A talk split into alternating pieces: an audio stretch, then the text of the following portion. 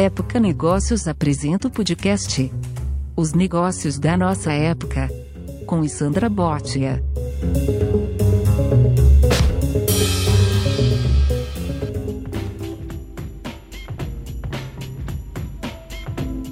Hoje eu tenho o prazer de estar aqui ao lado do Luiz Gonçalves, vice-presidente da Dell EMC e general manager também da Dell, né? É um cargo duplo, né, Luiz? Que você tem aí, tem que explicar para nossa audiência por que, que tem os dois cargos para as pessoas entenderem. Nos negócios da sua época, os negócios da nossa época. Um super prazer estar aqui com você, Luiz. Muito obrigado, Sandra. E a explicação é fácil. Uma é uma posição hierárquica dentro da companhia, outra é a função e a responsabilidade local que a gente tem de tocar esse negócio maravilhoso que está aí na efervescência de tudo que a gente vive, vem vivendo em termos de transformação digital. Bacana, e você está falando sobre transformação digital logo de saída, né, Luiz? Assim, o Luiz que tem uma carreira aí muito longa e consolidada em tecnologia. Então eu queria começar o nosso papo justamente por aí, né, Luiz? Assim, você que tem assistido toda essa transformação né, tecnológica que as empresas têm passado nos últimos anos. Assim, quais são as oportunidades que, que você vê e os desafios do impacto da tecnologia hoje nos negócios? As oportunidades são muitas, porque historicamente a tecnologia foi usada sempre para aumentar a eficiência, levar as companhias a conseguirem, em síntese, fazer mais com menos. Consigo processar mais faturas, consigo processar mais dados a respeito da operação da companhia, consigo ter é, um mapeamento das atividades que acontecem na companhia para tomar decisões mais rápidas, mas sempre buscando uma melhoria da efetividade, até o ponto que na década de 80 alguns especialistas na área diziam até se TI faria parte da estratégia, porque era uma coisa tão intrinsecamente conectada à operação da companhia que era como uma máquina com mais capacidade ou não, com mais velocidade ou não, e isso não necessariamente se tornaria é, um diferencial competitivo na medida que outros competidores também poderiam, se tivessem recursos, adquirir a mesma máquina. Ou voltando ainda mais lá para trás. Antes dos anos 80, antes... é, é engraçado a gente pensar que estava muito longe da estratégia, né? Era algo que ali nichado, departamentalizado, é isso, Luiz? Exatamente. E voltado para a área operacional, ou seja, uhum. fazer mais e mais barato. Ao longo do tempo, a tecnologia digital extrapolou a fronteira operacional e passou a fazer parte também da fronteira estratégica na medida que essa transição tecnológica foi sendo levada a todas as áreas e permeando todas as atividades da economia. Porque a fronteira digital se tornou uma fronteira com baixo é, barreiras de entrada, essa sim, para que inovações fossem levadas a cabo utilizando a transformação digital ou meio digital e também as possibilidades de desdobramentos. O que, que eu quero dizer com isso? É, eu uso esse exemplo que às vezes é muito primário, mas ilustra bem. Se eu te der 100 mil dólares e falar, Sandra, produz um carro, e der 100 mil dólares para outra pessoa e falar, me produz um software, é, dali seis meses vocês voltam para mim, um com o software e você com o carro. E eu falo, agora faz o segundo.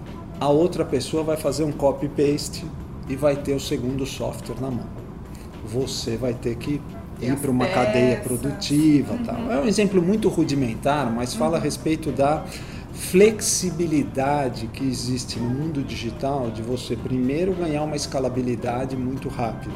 Isso e muda tudo, né? Muda completamente escala, né? a economia toda que você entende por trás daquele negócio. E por outro lado, você também tem muito mais versatilidade. Uhum porque no princípio, quando eu fiz a assinatura do Spotify, eu esperava tão e somente escutar as músicas que eu gosto e eu tinha que buscar as músicas. Hoje o Spotify me oferece músicas. De alguma forma, aquela capacidade digital ali conseguiu entender o meu gosto musical e consegui achar alguma afinidade entre Led Zeppelin e Zé Ramalho. Que são seus prediletos, é isso? que Você gosta coisa... de ouvir? Não, eu sou bastante eclético, mas eu quis colocar esses dois porque são universos muito distantes, se você olhasse de um ponto de vista de um recorte mais é, técnico a respeito de música, mas para aquela inteligência que conseguiu observar aquele padrão, achou similaridades que realmente existem. Mas a gente pode ir mais além. Você pegar a Garmin, por exemplo, a Garmin nasceu de geolocalização. Então, em muitos aviões desses é, de pequeno porte que fazem é, transporte em pequenas localidades, usam o sistema de geolocalização da Garmin. Daí para eles terem lançado um dispositivo que mede as suas, seus sinais vitais no corpo, que hoje é utilizado no mundo esportivo e você vê diversos praticantes ou esportistas mesmos utilizando isso. E para daí você criar uma plataforma que captura todos esses dados e coloca você em contato com o seu treinador ou com a sua comunidade e cria toda uma plataforma de comunicação e coleta de dados de sinais vitais, é uma integração que seria longe de podermos qualificá-la como vertical. Não tem nada a ver uma coisa com a outra, mas pode se estender. Então, a versatilidade do digital ela é incomparável porque anos atrás nós poderíamos falar na Votorantim Cimentos, que se alavancou no Banco Votorantim, que também tem um negócio, outros Votorantim, e que todos eles têm algum ponto de tangenciamento e podem se alavancar como um conglomerado empresarial, mas todos eles pressupõem um investimento de capital violento e realmente um planejamento de longuíssimo prazo as empresas de software ou a digitalização podem se lançar várias coisas simultaneamente com um risco muito mais baixo, uma barreira de entrada muito menor, uma versatilidade muito maior e podem conquistar mercados e criar mercados que nunca existiram. Quer dizer, me custa crer que alguém um dia lá na Garmin, lá atrás, no princípio, imaginava que ia ter uma rede social de praticantes de esporte que eu todo final de semana recebo lá minha posição no ranking ah, do é? quanto eu corri no final de semana. Você é corredor, Luiz? Conta não, eu cuido de mim só. Eu não sou praticante de corrida, de competição mas é, cuido bastante da saúde uma das atividades que eu faço é corrida. Uhum. Então eu uso o Garmin e toda semana ele me dá a posição que eu estou no ranking, como é que eu fui, como é que eu me comparo comigo mesmo, há um mês atrás, há seis meses atrás, com o tênis que eu mudei agora, porque ele permite você cadastrar que tênis você está usando frente às principais marcas. Quer dizer, é realmente é uma diversidade de opções e de recortes feitos. É inimaginável. Inimaginável né, no Agora, mundo físico. Você me parece muito otimista né, de, da potencialidade das novas tecnologias e de todas as vantagens que elas oferecem. Por outro lado, existe um ceticismo, né, às vezes um pessimismo das pessoas, de algumas instituições, né, com a, o futuro do trabalho, o quanto que a tecnologia realmente vai potencializar o ser humano ou ela vai acabar aí criando mais desigualdade, criando alguns gaps difíceis de serem cobertos, assim, em relação até à proteção de dados também, que é um assunto né, bastante preocupante e contemporâneo aí pós GDPR, né? Assim, qual que é a sua leitura sobre uh, essas questões? Até tendo em vista que vocês acabaram de fazer um estudo também, né, com o Instituto for the Future, né, Exatamente. Né, sobre a relação homem-máquina. Por que, que vocês resolveram também apostar aí nesse estudo? Bom, vamos começar pela resposta direta. Tá Sim, eu sou otimista com o uso da tecnologia. Eu diria até que eu sou um early adopter. Eu adoro tecnologia. Estou sempre investigando alguma coisa nova, testando coisas novas. Dou muito feedback para as companhias a respeito da minha experiência, na expectativa de que elas venham melhorando isso, que é um outro. Você deixa tudo aberto, vai lá colocando e. Não, eu, eu dou os feedbacks. Quanto à questão da proteção, eu diria que eu sou quase paranoico. Eu tenho muito cuidado com isso e uhum. mapeio bem as minhas atividades para manter a proteção. Mas ao mesmo tempo eu não deixo que isso seja uma barreira que se contraponha a eu testar novas tecnologias, me lançar novos produtos e serviços, mas eu uso com moderação, vamos dizer assim, com cautela. Mas por que, que nós fomos buscar o Institute for the Future? A ideia é que a gente venha a entender quais são, primeiro, as tendências que poderão ou não se viabilizar no futuro, como que os nossos clientes ou como que a sociedade percebe essas tendências e como ela se posiciona hoje contra essas tendências ou a favor dessas tendências. Porque aí então nós como companhia conseguimos nos encaixar nessa jornada que talvez o indivíduo, a empresa ou a nação vai enfrentar caso aquela tendência venha a se concretizar ou não. Então o Institute for the Future para iniciar, trouxe gente das mais diversas áreas do conhecimento para propor hipóteses ou tendências futuras sobre o trabalho remoto, sobre a conexão homem-máquina, sobre a transformação da sociedade, a imersão da tecnologia na vida das pessoas. E a partir dessas tendências propostas, puramente do ponto de vista teórico ou mesmo filosófico, poderíamos colocar assim, a Institute for the Future elaborou uma pesquisa e foi a campo. E essa pesquisa foi aplicada em várias partes do mundo, incluindo o Brasil, uhum. com 3.800 líderes empresariais. E o primeiro. É uma amostra bastante significativa. Bastante né? significativa. E os principais achados, quais foram? Então, o primeiro deles, no que diz respeito a estar otimista ou pessimista, é que nós estamos justamente ali nos 50-50, praticamente. Uhum. Metade deles vê com entusiasmo mais cautela e a outra metade vê com medo. Como uma ameaça. Como uma ameaça. Empregos. Ameaça também a questão da inserção do emprego, do futuro do emprego, mas inclusive a respeito do seu próprio negócio. E aí a gente vê outros detalhamentos da pesquisa. Da sobrevivência do negócio em si? Assim, da sobrevivência do negócio, da capacidade daquele negócio sobreviver a essa transformação digital que já está em marcha.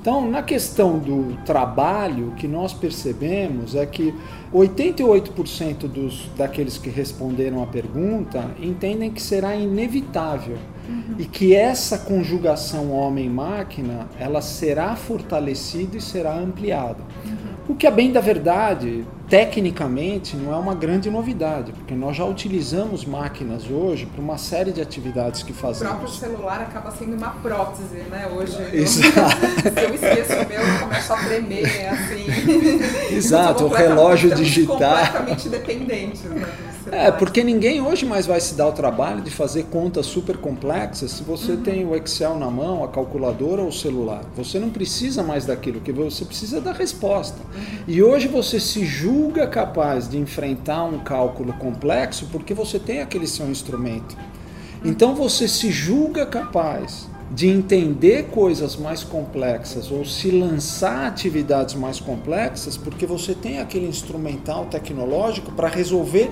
o que seria time consuming, que consumiria muito tempo para fazer caso você tivesse que fazer na mão. Mas é uma tarefa absolutamente com baixíssima demanda cognitiva e muito operacional. Eu preciso ter velocidade e preciso fazer, no caso, muita conta. Uhum. Mas se eu tivesse uma máquina que fizesse isso, ela não me traria a inteligência, ela só faria muita conta muito rápido. Uhum. Então, é nesse aspecto que eu acho que não é uma grande novidade, mas assim existe uma ameaça, por quê? Porque dentre todas as segregações de atividades que existem no mundo e na economia, existem atividades sim que certamente serão realizadas por máquinas no futuro. Uhum. Porém, da mesma forma como outras transformações no mundo e na economia mostraram que algumas atividades perderam o seu valor porque foram realizadas, sejam por máquinas, digitais ou não, no passado as mecânicas, a economia como um todo dá um salto. Porque você passa a se lançar a problemas de outra natureza. Você passa a se julgar mais capaz de resolver problemas de outra natureza. E nós não podemos esquecer que ainda existem parcelas substanciais da nossa raça, da humanidade, assim por dizer, que ainda vivem em condições muito longe dessas que nós estamos falando, daqueles que perderão o emprego. Ou seja, existe todo um universo para entrar na economia complexo, né? Que ainda não entrou. Uhum. Então, se a gente consegue melhorar a situação do que existe hoje, para dar a chance de inserção daqueles que sequer entraram até hoje com toda a evolução que nós já tivemos, a gente tem realmente uma condição de eliminar ou neutralizar essa questão do emprego que será tomado por máquinas. Agora, me chamou a atenção, eu vi um número nessa pesquisa que era de 85% dos empregos formais, que das profissões que nós conhecemos hoje, não existirão daqui a cinco anos, é isso mesmo? É, não chegaria tão longe, talvez é um os responsáveis. É um né, período muito curto, mas a verdade é que o que se entende é que, ou pelo menos o que se percebe dessa entrevista, é que as demandas de emprego do futuro provavelmente elas não se encaixarão nesses perfis que existem hoje. Uhum. Portanto, todo o sistema educacional está em xeque na medida que eles vão ter que preparar gente capacitada a atividades que sequer hoje categorizadas estão. Então, 40 anos atrás falava para os nossos filhos, olha, vai fazer engenharia, jornalismo, medicina, pedagogia. Talvez e muitas dessas dessas profissões se manterão no futuro. Mas será que alguém pensa hoje em falar para o filho, vá ser um cientista de dados? Essa é uma atividade que hoje tem demanda no mundo. Essa é uma profissão que hoje se paga super bem, tem muita demanda. Aliás, um levantamento feito aqui pelo Ministério da Ciência e Tecnologia diz que existe um déficit de aproximadamente 100 mil programadores. 100 mil, é muita coisa. Gente que faz coding. Uhum. Se a gente entrar no recorte então de gênero, poderíamos ir além, porque é um mundo hoje dominado pelo gênero masculino. O que pode piorar ainda a desigualdade. A né? desigualdade e o desequilíbrio. No futuro. Numa uhum. população que é meio a meio, do uhum. ponto de vista de gênero.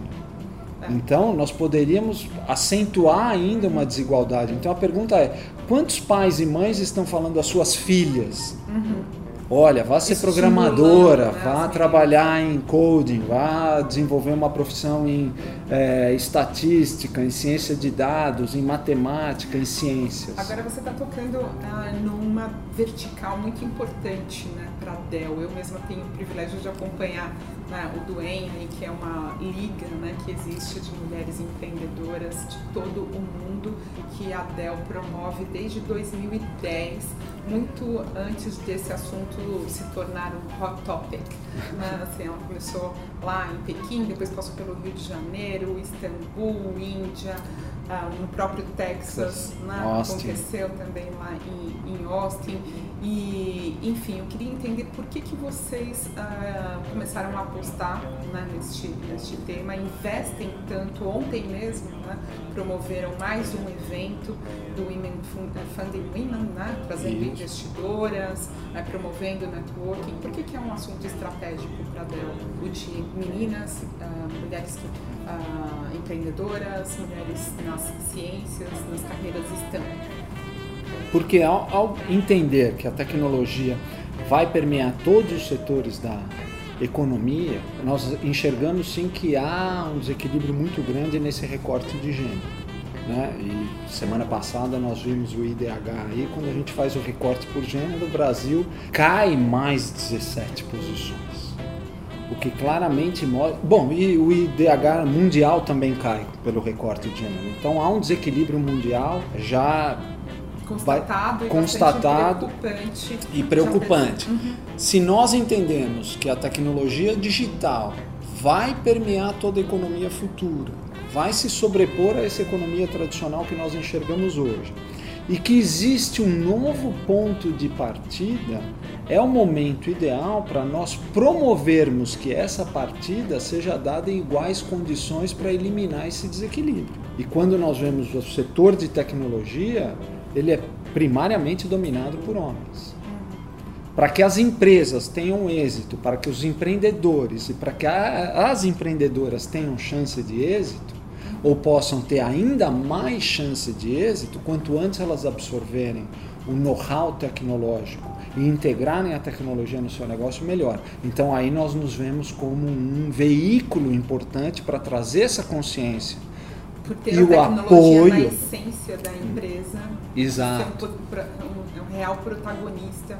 Um alavancador. Então, uhum. quando a Dell se vê como uma das empresas mais importantes nessa indústria, se nós apoiamos o empreendedorismo feminino e ajudamos as mulheres tanto do ponto de vista de fortalecimento do ecossistema do empreendedorismo delas, mas até mesmo do ponto de vista de financiamento, capacitação tecnológica e acesso à tecnologia e talentos, nós aceleramos o fim do desequilíbrio, porque essas mulheres passam a integrar a tecnologia dentro de seus negócios e aí elas passam a ter iguais chances que todos os demais para que os seus negócios se fortaleçam e cresçam. Então, essa é uma forma de atacar é, maneira bastante efetiva um desequilíbrio e ao mesmo tempo pegando carona numa tendência tecnológica que é aquela que vai afetar todos, homens e mulheres, empreendedores e empreendedoras. Uhum. Porque a largada recém foi dada. Aos estabelecidos, cumpre a missão de conseguir se manter. Agora, aos novos entrantes, cumpre a tarefa de inovar sem o peso do legado, andar muito mais rápido.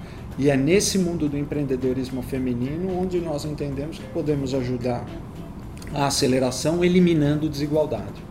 Agora tem muita gente que tem curiosidade, né, para saber se essa é uma bandeira também hasteada pelo próprio Michael Dell, né, e a Dell aí, né, assim, uma empresa que, enfim, né, que foi fundada uh, pelo Michael Dell e que Uh, acho que tem uma diferença muito grande né, entre algumas outras empresas que tem já um, um, que não tem mais o rosto né, desse fundador e, e na, no caso da Dell tem uma presença né, muito forte ainda. Né? Eu queria saber como que é lidar com ele, se essa bandeira também é achada por ele, como que, uh, o que, que muda você ter uh, a figura dele tão forte aqui na Dell IMC? Olha, é, primeiro eu posso assegurar que sim existe essa bandeira fincada e essa presença e participação do Michael Dell muito marcante. Mas daí alguém poderia derivar e falar assim: bom, então é claro que todos os executivos seguem o que o chefe manda. Uhum. Né? E ao mesmo tempo, eu estou há muitos anos na companhia já. Quantos anos? Semana que vem, 19. Olha! Semana que vem faço 19 anos de empresa. Estou aqui okay. desde o início da operação da Dell no Brasil. Uau! E eu posso te falar com muita tranquilidade que você percebe que essa realmente é uma parte da cultura que obviamente se iniciou com o Michael, mas que deixou de ser aquela coisa de o Michael gosta, então nós fazemos. É uma coisa que realmente é um valor compartilhado pelos executivos e intrínseco à cultura da companhia. Uma cultura muito aberta à diversidade, que acredita na diversidade, que acredita no respeito mútuo. E esses são sinais claros do engajamento de executivos em diferentes níveis da companhia para a questão da diversidade. Mas falando especificamente do Michael, vou dar um último episódio, eu vou te contar um último episódio que Opa. eu tive oportunidade de conviver, que para mim ficou é, não é, evidente, mas é, reforçou, reforçou ainda mais, porque eu já tive outras oportunidades e eu sempre vi isso. Recentemente houve um encontro das equipes da Dell com clientes, um evento mundial onde nós recebemos clientes, 13 mil clientes que vão, congresso de vários dias, onde falamos sobre estratégia, tecnologia, futuro. Lá no Texas. Não, isso foi em Las Vegas. Las Vegas. E, obviamente, o Michael estava lá e foi um dos keynote speakers e vários executivos de distintos níveis da companhia. E dentro dos grupos de diversidade da Dell existe um grupo que chama Women in Action que são todos os esforços internos que nós fazemos para acelerar a progressão das mulheres para que carreira. elas tenham uhum. Acesso à carreira, o equilíbrio pessoal e profissional, tenham êxito na carreira sendo mulheres. E alguém teve a brilhante ideia de marcar uma reunião, aproveitando que vários executivos do mundo inteiro estavam lá. Vamos marcar uma reunião para a gente rever alguns pontos que a gente está é, querendo propor de aceleração no programa. Então, já que vai estar tá todo mundo em Vegas, vamos marcar uma reunião. Bom, que horas você marca uma reunião num evento que você tem 13 mil clientes circulando por dois hotéis lotados? Uma com... agenda super intensa. Ah, vamos fazer um café da manhã das 7 às 8. Isso porque eu tinha um café das 8 às 9 e outro das 9 às 10. Três Quer dizer, foi o primeiro manhã. café da manhã já. Para partir das 10 ir para sessões plenárias e assim por diante. Só que esse era um grupo muito restrito, com gente muito é, de alto nível da companhia, e eu iria como representante desse capítulo Latin América, representando todos os líderes de Latin América, e eu fui lá. E os líderes de Europa, de Ásia e tal. E a primeira pessoa que eu encontro na reunião, eu cheguei 10 para 7, né, porque as distâncias são longas. Então eu falei, não, vou chegar rápido, não vou chegar antes e tomo a minha primeira xícara de café lá. E quem eu dou de cara lá, às 10 para 7, é o Michael Dell, que participou ativamente da reunião das 7 até as 8, palpitou pra caramba, perguntou pra caramba, se envolveu pra caramba. Quer dizer, ele tinha todas as razões do mundo para não estar lá. Primeiro, porque ele não fazia parte do, do convite, dos convidados da reunião. É, não foi ele que chamou a reunião. 13 mil clientes, ele fez várias apresentações, circulou no evento o tempo inteiro. Quer dizer, ele teria todas as razões para não estar lá. Aquela reunião era uma reunião paralela de um assunto que não tinha uma nada a ver com o evento. Uma agenda absolutamente casual, conveniente por conta de que os executivos estariam lá naquela data para discutir um tema que não tem a ver com o evento. E ele estava lá. Então, isso diz muito a respeito da, da própria cultura da e companhia. Quanto é inspirador E quanto é inspirador ver o líder principal da companhia ali se envolvendo com aquele assunto. Então você sai dali realmente super motivado. Porque a, o que foi decidido ali tinha a chancela de ninguém menos do que o dono da companhia, que acompanha tudo com olhos de águia. Isso então, muda tudo. Né? Muda tudo, né? porque as coisas acontecem. Agora você aqui como líder no Brasil, por exemplo, né, você falou ao longo da entrevista sobre o futuro do trabalho, as novas, as novas habilidades requeridas, profissões que nós nem sabemos ainda que vão existir, né? como que é o seu olhar para os executivos que você novos que você está trazendo para a companhia hoje uh, no que que você presta atenção o que que você valoriza realmente num profissional aí que tem uh, esse desejo de fazer parte do, do time uh, da Dell EMC, Luiz? São, são vários níveis de filtro, mas eu começaria pelo mais. quando eu estou buscando alguém para vir trabalhar na companhia, ou mesmo quando a gente vem olhando o desenvolvimento das pessoas dentro da companhia, é, quando vem de fora, o primeiro filtro é se compartilhamos os mesmos valores, porque isso é inegociável. Então, valores, é... e você consegue medir isso? É? é? Do, a gente consegue mapear, não conseguiria medir, mas a gente consegue ver se tem aquela fagulha a ser realmente explorada e é um potencial, ou se tem realmente um muro muito alto e muito grosso que jamais será é, transposto. Então aí é melhor nem começar. Né? Uhum. Mas as questões em relação à ética, as questões em relação à diversidade, diversidade as questões em relação ao trato com o cliente, as questões em relação à colaboração, iniciativa, esses são valores que são inegociáveis porque isso pode prejudicar a carreira de um bom profissional se ele vier aqui, uhum. ou pode contaminar um bom ambiente que nós temos aqui, assumindo que comunguem desses valores.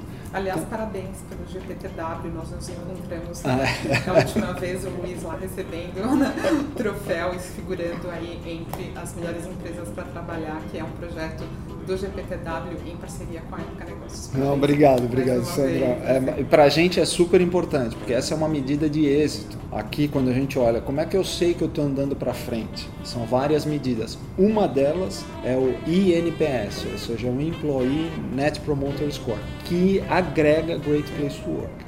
Ou seja, o Great Place to Work é uma forma de nós medirmos se estamos andando na linha correta, se estamos avançando de acordo com a estratégia. Esse é um dos KPIs.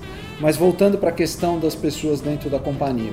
O segundo filtro mais importante, tanto para quem vem de fora quanto quem está dentro, é a capacidade de aprender. Porque isso também apareceu na pesquisa, os entrevistadores, na sua esmagadora maioria, a gente está falando do Institute, do Institute for the Future, que eles falam o seguinte: as escolas têm que preparar os alunos para aprender mais do que fazê-los aprender um determinado conteúdo hoje. Ainda que exista uma base curricular mínima que todos devem aprender, mas, mas de ser pre preparado a aprender as habilidades emocionais e não ter conhecimentos cristalizados e verdades absolutas. Exatamente. Então, a, além de ensinar conteúdo, você precisa ensinar a aprender, uhum. que talvez será ainda mais importante do que aprender esses conhecimentos absolutos de hoje. Porque inclusive eles poderão ser colocados em xeque no futuro. Mas essa é uma coisa que a gente olha com muito carinho, esse é um aspecto que a gente olha muito carinho, porque estamos sim na economia, no setor mais dinâmico de toda a economia. Só para dar um outro parâmetro, a mesma pesquisa realizada pelo Ministério da Ciência e Tecnologia que eu mencionei anteriormente, mostra que no Brasil, mesmo nos períodos de recessão ou crescimento de PIB negativo, né, o decréscimo do PIB, o setor de tecnologia cresceu a múltiplos do PIB. Então, em média, na última década, cresceu em média em múltiplos de 5. Cresce Formidável. né? formidável, o que demonstra que este setor vem crescendo não só de forma orgânica, aqueles clientes que já usavam têm alguma necessidade adicional, mas ele vem se expandindo porque a digitalização está acontecendo em todos os lugares, em todas as atividades e setores da economia. E eu vou dar um outro dado a respeito disso. Por ser uma economia um setor tão dinâmico, pressupõe que eu preciso gente que entenda clientes de uma forma diferente, faça uma leitura diferente dos mesmos clientes, das mesmas tecnologias, das mesmas formas de uso, consiga ler novas correlações que não liam antes, porque eu já não estou mais oferecendo soluções tão e apenas para rodar o ERP da grande companhia tão e apenas para fazer o sistema de faturamento ou o CRM de uma companhia ou rodar o e-mail da outra companhia. Hoje eu faço parte intrínseca, talvez, da estratégia da companhia, que está monitorando nas redes sociais o que seus clientes falam a respeito do seu produto e quer ter uma forma de interagir com o cliente em real time.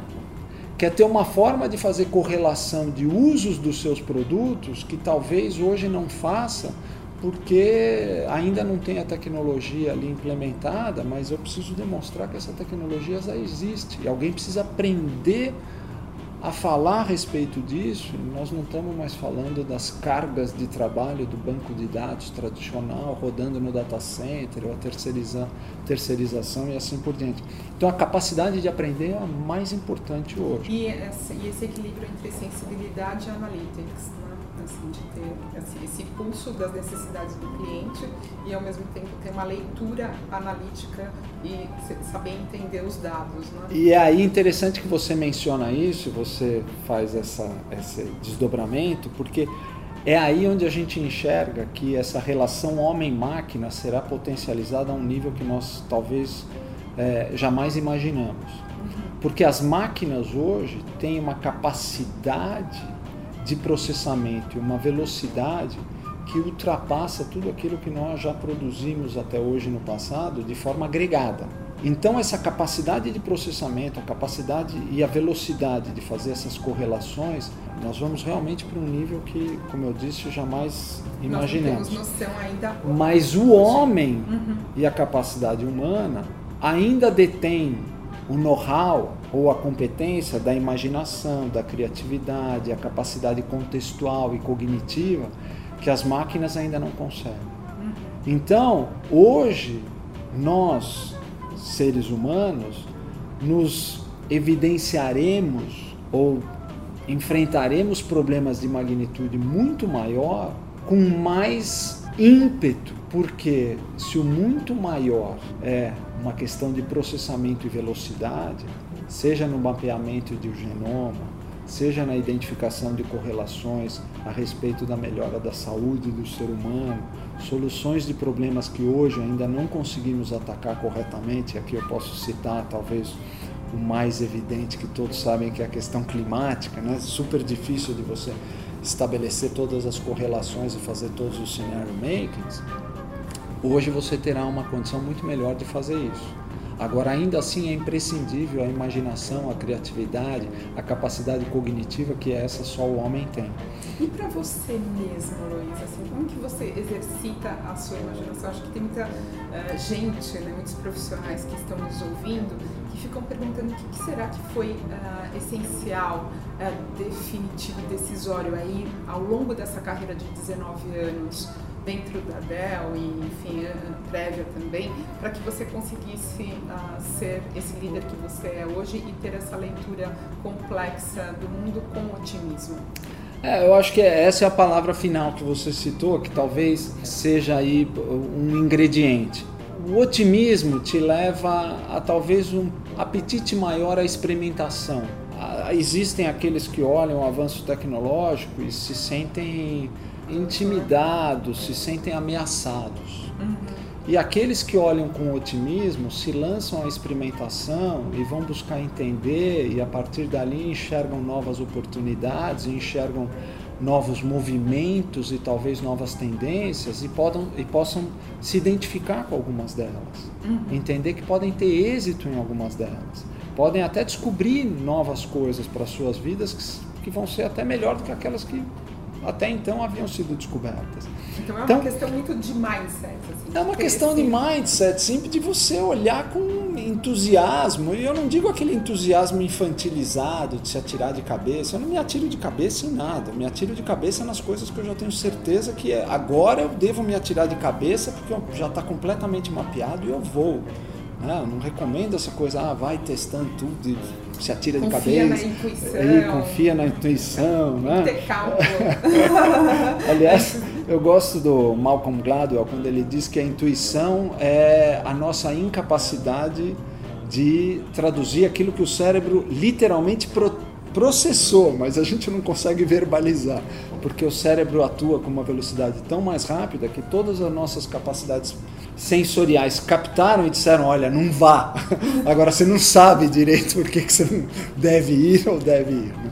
Eu acho que realmente essa visão um pouco mais otimista, essa visão um pouco mais inquisitória, Curiosa. deixa eu entender essa curiosidade, deixa eu entender o que, por que, que essa pessoa está dizendo que isso é tão legal, tão bacana, por que, que alguém imaginou que isso seria bom? O que, que esse alguém está vendo que eu não consegui ver? Ou por que, que eu só consigo ver coisas contrárias àquilo que aquela pessoa me demonstrou? Será que é uma incapacidade minha de fazer aquela leitura? Ou porque realmente não tem nada a ver? O sujeito simplesmente propôs algo que é uma loucura mesmo. Mas eu tenho menos. Ah, as minhas barreiras ou restrições, eu diria, preconceitos são menores para essas novidades. Então acho que é um pouco essa mescla, porque eu vejo com mais otimismo. Eu uhum. tenho uma visão mais otimista do ser humano, talvez. E você está otimista com Brasil também, Luiz? Assim, nossa, as vésperas das eleições, agora eu queria entender um pouco também dos, das oportunidades e desafios que a Dell tem hoje na, no Brasil em relação a outros países em que ela atua, assim, qual que é o seu sentimento, assim, a sua leitura também de Brasil? Olha, no curtíssimo... arrematar é, a nossa é, conversa de hoje. Respondendo é, primeiro de forma muito enfática, eu sou um otimista com o Brasil pelas razões que talvez não possam ser tão emergentes no curto prazo, mas elas permanecem. O Brasil ainda é um país é, inexplorado, nós temos inúmeras riquezas naturais cada vez mais valiosas no mundo inteiro. Nós temos uma extensão geográfica incomparável com as grandes economias, com algumas das grandes economias do mundo. Somos uma grande economia, temos uma indústria muito diversificada, somos um dos grandes líderes do agronegócio no mundo. Temos uma cultura muito receptiva à integração, seja com o comércio internacional, seja com as culturas internacionais, ou seja, nós temos uma cultura aberta e convidativa. Então, acho que nós reunimos boas condições e diversos fatores concretos para realmente fazermos do país um país sem igual comparado mesmo com as grandes potências. Agora, ainda é um potencial a ser explorado. Eu acho que a gente não tem conseguido manter por períodos consecutivos e longos essa exploração de forma positiva. A gente dá um passo para trás, aí dá dois para frente, aí anda um pouquinho mais para frente, aí volta duas casas. Tá? Então a gente ainda não tem conseguido. Ter essa consistência de conduta. Consistência. Né? Isso vai depender aí dos nossos futuros líderes. Né? Exatamente. Então, é... mas eu sou um otimista, porque eu acho que essas experiências elas não são desprezíveis, mesmo com o que acontece de ruim. Eu acho que com, mesmo com as decisões erradas, nós somos um país jovem. E não necessariamente significa dizer que porque outros países jovens tiveram escaladas muito mais rápidas, nós estamos atrás. É um parâmetro, nós não podemos desconsiderar. Mas a gente também pode falar de outras economias, ou outras geografias do mundo que são economias muito mais antigas que a nossa, que ainda estão penando, também estão aprendendo. Então, essa questão da idade é um parâmetro, mas nós ainda estamos aprendendo. Mas eu acredito que nós temos sim tido a capacidade de aprender, ainda que vagarosamente a gente vai caminhando para a direção correta. Agora, sem dúvida nenhuma, eu acredito e a companhia já navegando na outra fronteira, que é a fronteira do negócio, a companhia acredita que o Brasil ainda é um mercado excelente. Já visto que nós continuamos investindo no Brasil, cada vez mais trazemos produtos para a manufatura local. Hoje somos líderes em praticamente todas as categorias que atuamos no país. A digitalização está ocorrendo. Aliás, como em todas as economias do mundo, o Brasil é um dos líderes na adoção das tecnologias, ainda com as suas deficiências de infraestrutura, porque é uma economia muito grande e muito precária do ponto de vista operacional. E a tecnologia aí pode sim eliminar algumas barreiras ou agilizar certos processos operacionais ou burocráticos. Então, o valor da tecnologia passa a ser ainda maior para essas é, nessas economias. Então, o Brasil é um mercado que, sem dúvida nenhuma, para a Dell MC, figura entre os top 10 e a atenção é total. Então, do ponto de vista profissional, me vejo muito satisfeito. Do ponto de vista pessoal, muito estimulado, é, estimulado. também. Luiz, assim, então que ótimo ter conversado com você, assim, com essa mensagem aí realmente de otimismo. Acho que a gente fica aqui é, com um gosto de quero mais, assim, passou muito rápido. Assim, é sempre muito inspirador conversar com você. São palavras muito estimulantes e eu tenho certeza que a nossa audiência passou a entender um pouco melhor esse contexto dos negócios da nossa época, né? Para que nós seja, sejamos realmente é, pessoas da nossa época, né? Assim, para o futuro, pro futuro melhor para todos nós. Muito obrigada mesmo uma vez pela, sua, pela sua atenção, pelas suas respostas e eu espero estar com Luísa em um segundo tempo em muito breve. Muito obrigada, Luiz. Sandra, eu que agradeço muito a você. Uh, parabéns mais uma vez pelo podcast. Espero que seja um êxito e já estou ansioso para a nossa próxima conversa. Obrigado. Eu também. Muito obrigada. Tchau.